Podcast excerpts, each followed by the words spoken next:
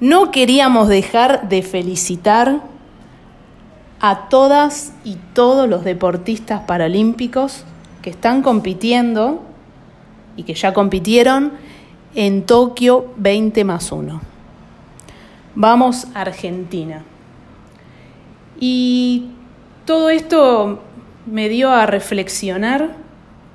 Fueron dos semanas muy profundas para nosotras, por eso no estuvimos grabando.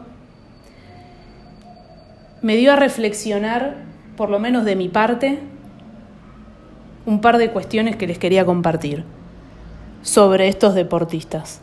La primera es la superación de uno mismo, el romper con nuestros propios límites, tanto internos como externos, y después algo que es súper importante es cortar de raíz con la barrera que son los miedos, superarlos. Entonces, queríamos arrancar, ya le doy de paso el pasapalabra. ¿Qué son los miedos, Caro? Primero, hola. Hola, ¿qué tal? Estoy viva. Eh, ¿Qué es el miedo? Es una emoción muy útil tanto para escapar o evitar los peligros. Es una emoción que muchas veces es de supervivencia, pero otras veces nos empieza a dificultar el disfrute. Se lo define como una respuesta autónoma, o sea, que la activamos involuntariamente. Eh, y algunos de estos eh, miedos generalmente tienen cuatro respuestas autónomas, que son la huida, defensa agresiva, Hola. inmovilidad y sumisión. Eso nunca me va a pasar. El miedo sirve para sobrevivir, es un mecanismo adaptativo y también sirve para observar. O sea, tiene que ver con, nuestra capacidad para reaccionar rápidamente ante situaciones peligrosas, eh, frente a un ataque, frente a alguna situación donde se pone en riesgo nuestra vulnerabilidad. Ahora que me decís eso de el observar, estuvimos dos semanas, o sea, recluidas prácticamente eh, y observándonos, pero muchísimo. Y nos dio a entender que, o sea, se nos, por lo menos de mi parte, se me puso en evidencia un montón de miedos que antes eran otros, está bien, pero ahora se destaparon, se pusieron en evidencia por esto de, de que estamos con este tipo, esta pandemia, digamos, y está uno tanto para adentro y viendo un montón de cosas que no quería ver o que no veía, simplemente no veía. Entonces me, me deja pensando, qué loco, ¿no? Que es observándose también el miedo. Sí, es observar. Y que los miedos van cambiando. Es como cuando vos sos chico, que tenés, no sé, miedo a la oscuridad. Eh, yo es más, hace poco, más, un par de semanas atrás, que empezó también mi tema observación eh, me, me, acordé de, de una de mis situaciones de ante el miedo cuando era chica, que tenía como 10 años, 9, 10 años, eh, que estaba jugando en mi habitación de noche y había sacado una, una casita que tenía de muñeca y me apareció una araña y me moría. Ah, pensé que te había aparecido el payaso, ¿viste? Hola Jorge, ¿viste que te Ahí sí, sí. Ay, no. Eh, y, yo le tenía miedo a las arañas, o sea, igual era un miedo que me lo había transmitido también mi abuela porque ella le tenía miedo, entonces como que yo aprendí, a veces los miedos también son heredados. Totalmente, sí. Eh, y me acuerdo que me fui corriendo al living de mi casa y miraba, o sea, mi casa, la habitación de mis viejos estaba arriba, en otro piso, entonces miraba la escalera y miraba para el lado donde estaba mi habitación y me quedé sentada en la oscuridad esperando y diciendo, ¿qué hago? ¿Voy y despierto a mis papás para que me maten la araña o voy y la afronto la araña? Yo tiro, eh, en, realidad a mí los bichos me encantan, no tengo problema. Bueno, convengamos que yo soy un bicho de otro planeta, pero, pero me imagino a vos tirando tipo un grito ahí soprano. Ay, no, no, no grito yo. Bueno, bien ahí.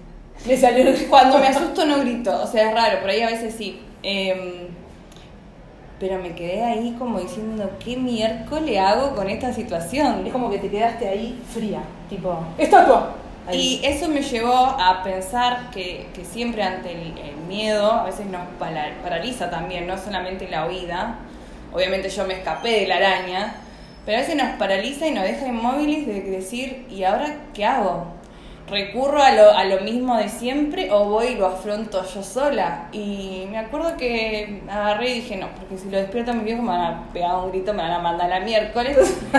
dije, prefiero ir a afrontar la araña y creo que pasa mucho esto constantemente cuando estamos superando miedos, el observarlos, el poder, justamente lo que venimos trabajando, el discernimiento. Es que sí, al ir eligiendo un montón de cosas nuevas, por decir, porque ya las viejas ya las pasamos, aparecen estos nuevos miedos eh, que te hacen afrontar un montón de cosas, también superar, ni hablar. Eh, a mí me pasó esto también la semana pasada, que en realidad el año pasado no tenía miedos, porque yo ya estaba como, seguía en esa zona, viste, de confort, por decir, haciendo lo mismo, entonces, y estas dos semanas que ya hace rato digo, bueno, tengo que superarme a mí misma porque ya toqué techo con algo, siempre, bueno, le explicamos a los oyentes, pues obviamente esto está relacionado con el deporte, sentí que toqué techo con algo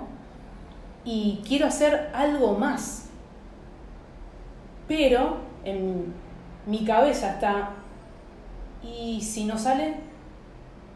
Eh, ¿Y si sale pero no tan bien? Y empezaron un montón de, de preguntas que en otro momento no las hubiera querido ver, ni siquiera me las replanteaba. Y dije, no me voy a quedar más con el y si no, ni en pedo. O sea, nunca lo hice en mi vida y tampoco lo voy a hacer en esta instancia. O sea, si lo hago y no me sale, lo intenté. Tal cual. Pero a mí el miedo, no, perdón, ni en pedo me va a frenar. O sea, nunca me frenó, no me va a frenar ahora. Pero apareció como más intenso. Que eso es lo que pude discernir. Entonces dije, apa, acá hay flor de obstáculo. Porque esto es como que el, obstáculo que uno mismo se pone es como que el que te frena. Después obviamente puede haber de afuera los externos, sí, va a haber, quizás muchos o pocos, pero está en uno en decir, bueno, esto me afecta y esto no. Estoy en un momento que yo ya les dije a todos, vos ya lo saben, me chupa un huevo, lo que digan. Bueno, tiene que ver mucho también con lo que veníamos hablando anteriormente de la autoestima, que esta amenaza a veces puede ser para nuestra vida o para nuestra autoestima, para nuestra seguridad, tiene que ver también con nuestras creencias de cómo nos sentimos seguros o no y nuestro autoconcepto. Que quiero diferenciar igual esto de autoestima y autoconcepto. Autoestima tiene que ver con algo más emocional eh, de cómo me considero el autoconcepto tiene que ver con las eh, creencias que tengo sobre mi imagen. O sea, es más lo cognitivo, el pensamiento. Y muchas veces esto influye en, los miedos, porque si yo tengo miedo X y al mismo tiempo yo tengo esa inseguridad de no ser capaz de afrontarlo o esa, vas a saber, creencias, pueden ser muchas, sí no voy a poder verlo como un afrontamiento, el, ir para adelante, sino que me lo voy a imponer y me voy a quedar en ese miedo. Entonces por eso también es trabajar el tema autoestima, el tema creencias, que es lo que veníamos hablando anterior. Sí, aparte muchos por ahí se sienten capaz de, pero bueno, siempre a lo nuevo, a lo diferente, a lo que uno está acostumbrado, uno ya estaba esto en cualquier tipo de ámbito, de ¿eh? laburo, deporte, lo que sea, estudio, está acostumbrado a hacer algo y sabe que, bueno, en esto más o menos sé que soy bueno, me desenvuelvo, sale bien. ¿Puede salir mal? Sí, bueno, no importa, le das duro y después sale bien de nuevo. Me caigo, me levanto, me caigo, me levanto. Pero cuando, em, como recién te decía hace un rato, que Caro me preguntó, me manda un WhatsApp y me pregunta, ¿Cómo estás? ¿Cómo te sentís? No, nena, hoy no me es eso, amiga? ¿Qué te pasa? Y yo le mando un audio diciendo, eh, después hablamos tranqui, porque no te puedo decir esto por WhatsApp, porque en realidad mi respuesta era, ¿cómo te sentís vacía? Es como si fuera, para que se den una idea, ¿no? Eh, un termo pero sin agua. Y es re loco porque me vengo sintiendo bien, pero vine trabajando tantas cosas estas dos semanas que saqué todo, todo eso viejo que ya venía trabajando y ahora es como que estoy en un envase vacío para que venga todo lo nuevo, sí, vamos, entre todo, y después, bueno, afrontar esos desafíos que estoy dispuesta a hacer de ahora en adelante, pero es re loco, como uno, y no, deja, no dejaron de aparecer, como venimos hablando recién, eh, sí también los cambios de autoestima, ¿no? De que uno, eso que estoy bien, estoy mal, pero tampoco que sea, no soy bipolar, quédense tranquilos, no pasa todos, nada. Todos lo somos, todos lo Eh, pero sí reviendo de, che, ¿por qué estás mal? ¿Por qué estás bien? Que hay que sacar, que hay que unir, porque hay cosas que ni siquiera hay que sacar, hay que unirlas. Que es lo que veníamos diciendo, ¿viste? No es ni blanco y negro, sino que hay que generar con eso un gris para afrontar lo nuevo, que es salir de esa zona de confort que siempre estamos, pero bueno, Hacer espacio en el vacío. totalmente. Y que mm, todos nacemos, esto lo, lo dice un psicoanalista también, nacemos con una, una falta, con ese vacío. Que nada, vamos por la vida llenándolo con, con objetivos, con vínculos, con situaciones, eh, pero hay un momento que siempre tiene que haber una renovación Es el cambio, ¿no? La transformación, eso de que uno... Y, y como decís vos, hay cosas que sacamos, hay cosas que las mutamos, que las unimos, eh, hay cosas que incorporamos nuevas. Y todos esos cambios generan cierto vacío porque es algo que ya no conozco. Eh, si yo soy una persona insegura y empiezo a construir y a trabajar mi seguridad y, hacerme, no sé, autoafirmaciones, que cada uno le, sea funcional, eh, ese cambio es raro y dejar de ser también esa persona que se siente insegura o que se está quejando también es raro, me siento raro, me siento vacío porque estás dejando algo. Sí, estás dejando algo que pasaron muchas cosas. Y sé que van a pasar muchas más ahora, porque al dejar eso, que no lo dejas de lado, sino que lo unís con lo nuevo, vas a experimentar un montón de otras cosas que decís, pa, vamos a decir, "Ah, ¿te acordás cuando dije que me sentía batida? Mirá dónde estamos, amiga. La puta madre. Pero te pasa eso, a mí me pasó cuando dejé bueno, no le vamos a contar, ya va a haber tiempo para contar un poco la, la vida de cada una, pero en un momento dejé seis años taekwondo, que era mi pasión, pero dejé de disfrutar de eso, porque sí, señores, señoras, los deportistas disfrutamos, pero hay veces que el disfrute es diferente a lo normal. Por ahí tenés una lesión y tenés que entrenar con esa lesión y disfrutás, pero no tanto. A mí me pasó de que estaba entrenando y no, no encontraba ese fuego sagrado, como digo, y decidí dejar y hacer otra cosa. Y fueron seis años de hacer algo nuevo, pero sentir ese vacío y permitirme sentirme incómoda como me estoy sintiendo hoy, pero vine a hablar igual porque es ser coherente con uno mismo. Muchos nos estamos sintiendo así y no sé por qué carajo nadie habla de los miedos y de cómo mierda se siente. Entonces estaría buenísimo que empecemos a compartir cómo nos sentimos, porque estamos ayudando a otra persona. Por ahí, che, ¿cómo anda? Y todo bien, y nada, viste, como siempre decimos, como dijimos la Y otra vez. nada. Y nada. Pero al decir nada, estamos poniéndole valor a esa palabra de que estamos sintiendo un vacío. No sé si prestaron atención en la tele, cuando hay entrevistas o cuando algún amigo habla que por ahí pronuncia esa palabra nada, por más que esté de moda, es un momento de vacío, de que la persona piensa y nada, y claro, sí, nada, estoy en vacío. No está mal que lo diga, No, pero bueno, eh, hay que darse cuenta que está pasando de todo. Sí, Pero no deja de ser una palabra que fíjate cómo marca ese vacío. Pero está bueno también que hablemos de parte de lo que nos pasa a nosotras porque estamos siendo coherentes con nosotras mismas y con los demás. Sí. O sea, tenemos días buenos y tenemos días, no sé si llamarlos malos. Yo hoy, por ejemplo, bueno, le voy a contar otra anécdota. Mi vieja estaba hablando con Caro porque se estaban pasando tips de las plantas y la, la, la, la, la. Y mi vieja hace huerta, una genia. Y, Lo más, sí, lo más. Beso a Vivi. Vamos, Vivi. Y, y de repente mi vieja dice, che, hoy es un día medio chato. Y yo, como siempre, viste, la tana, ahí, María Belén siendo María Belén, hoy es un día de mierda. Y porque me sentía re vacía. Sí, de fondo se escuchó tu mierda. Pero lo expreso.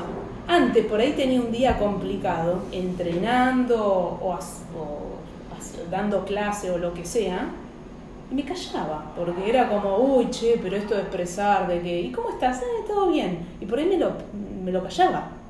Sí, que creo que nos vamos también a los extremos, esto de que eh, hay cosas que decimos, no, no las no la voy a decir porque capaz que el otro se lo toma mal, es una falta de respeto. A ver, hay modos y modos de decir las cosas. Uno tiene que fijar en el modo en que dice, en el modo que se expresa, pero no en lo que va a decir. Hay que decir lo que uno siente.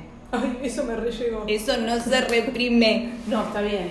Eh, Pero hay que saber cómo decirlo como decís vos. Sí, eh, algo que quiero aclarar, el sentir emoción es positivo. Sí. Es lo que te dice que estás vivo. Pero yo ahora te pregunto algo. Guarda que sale Aristóteles. Oh, por Dios. ¿Por qué reprimimos el decir, el sentir, el hacer? Esta pregunta ya me la habías hecho. Reprimimos porque no nos queremos hacer responsables. No nos queremos hacer cargo, ¿no? No. No, y porque también es más cómodo. Si yo no lo digo, no existe. Si yo no lo hago evidente, si yo no lo pienso, si yo no lo siento, no está, no existe. Es como decía Descartes, pienso luego existo. Sí, totalmente. Entonces, como no lo pienso, no existe. Como no lo siento, no existe. Le vamos a contar otra cosa. Recién Caro cerró la puerta porque estaba el lavarropa de fondo. Y ahí está lavando ropa. Platón, Heráclito, está Aristóteles, están todos. Vos poné los fideos que están todos, Mabel. Eh, igualmente hay todo un trasfondo de, de la represión que yo ya mm, me quedo corta en conocimiento de ahí, pero tiene que ver un poco con eso. Eh, eso lo quiero aclarar porque no, no tengo la palabra ni la verdad. No, obvio, pero todos lo, lo vamos pasando, eh, transitando mejor, creo que es la palabra mejor. Transitando y, y vamos viendo cómo nos desenvolvemos y vamos encontrando herramientas. Yo si estos miedos me hubieran agarrado antes, o sea, decimos antes pandemia, ¿viste? Porque fue otro mundo, porque la verdad, yo siento que estoy en otro mundo, en otro planeta. Narnia. Eh, sí, no, estamos en Narnia. eh, es una película de Netflix lo que está pasando. Y es como que ves un montón de gente que entra en conciencia, otra que ya está recontra paranoica, y después están todos los que viven en una nube de pedo, de gas. Tan de cumple. Exacto, en un cumpleañito de 15, pero eh, esto no. En otro momento no lo hubiera reflexionado. Creo que no tenía ni tampoco las herramientas para. Es que también el miedo nos ayuda a veces alejarnos de un, un suceso para el cual todavía no estamos preparados. Eso también hay que recalcar. Eso es, es piña la pega. Sí. Hay que discernir. Por eso digo que el miedo también habla mucho de la función de nuestros patrones, de nuestras creencias, de nuestra autoestima. Eh, hay que tener muy bien trabajado esta cuestión de discernimiento, de autoestima, para poder determinar si ese miedo me está avisando de que es algo que yo no estoy listo y todavía me falta herramienta, o realmente es algo que yo me estoy poniendo como imaginación y ya estoy listo para eso. Bueno, eh, la primera semana de que estuve invernando como un oso yogi, más o menos, porque estuve recontra para adentro, parece re banal lo que voy a decir, pero era como que estaba en ese, en ese descubrir de, qué era ese miedo. Porque digo, para, ya sortí un montón de cosas, de obstáculos, un montón de cosas que fui perseverante, porque en otro momento era como que, bueno, no lo veo y me hago la boluda. Y dije, bueno, realmente es por acá y es esto. O sea, ahí pude discernir de, de qué era ese miedo.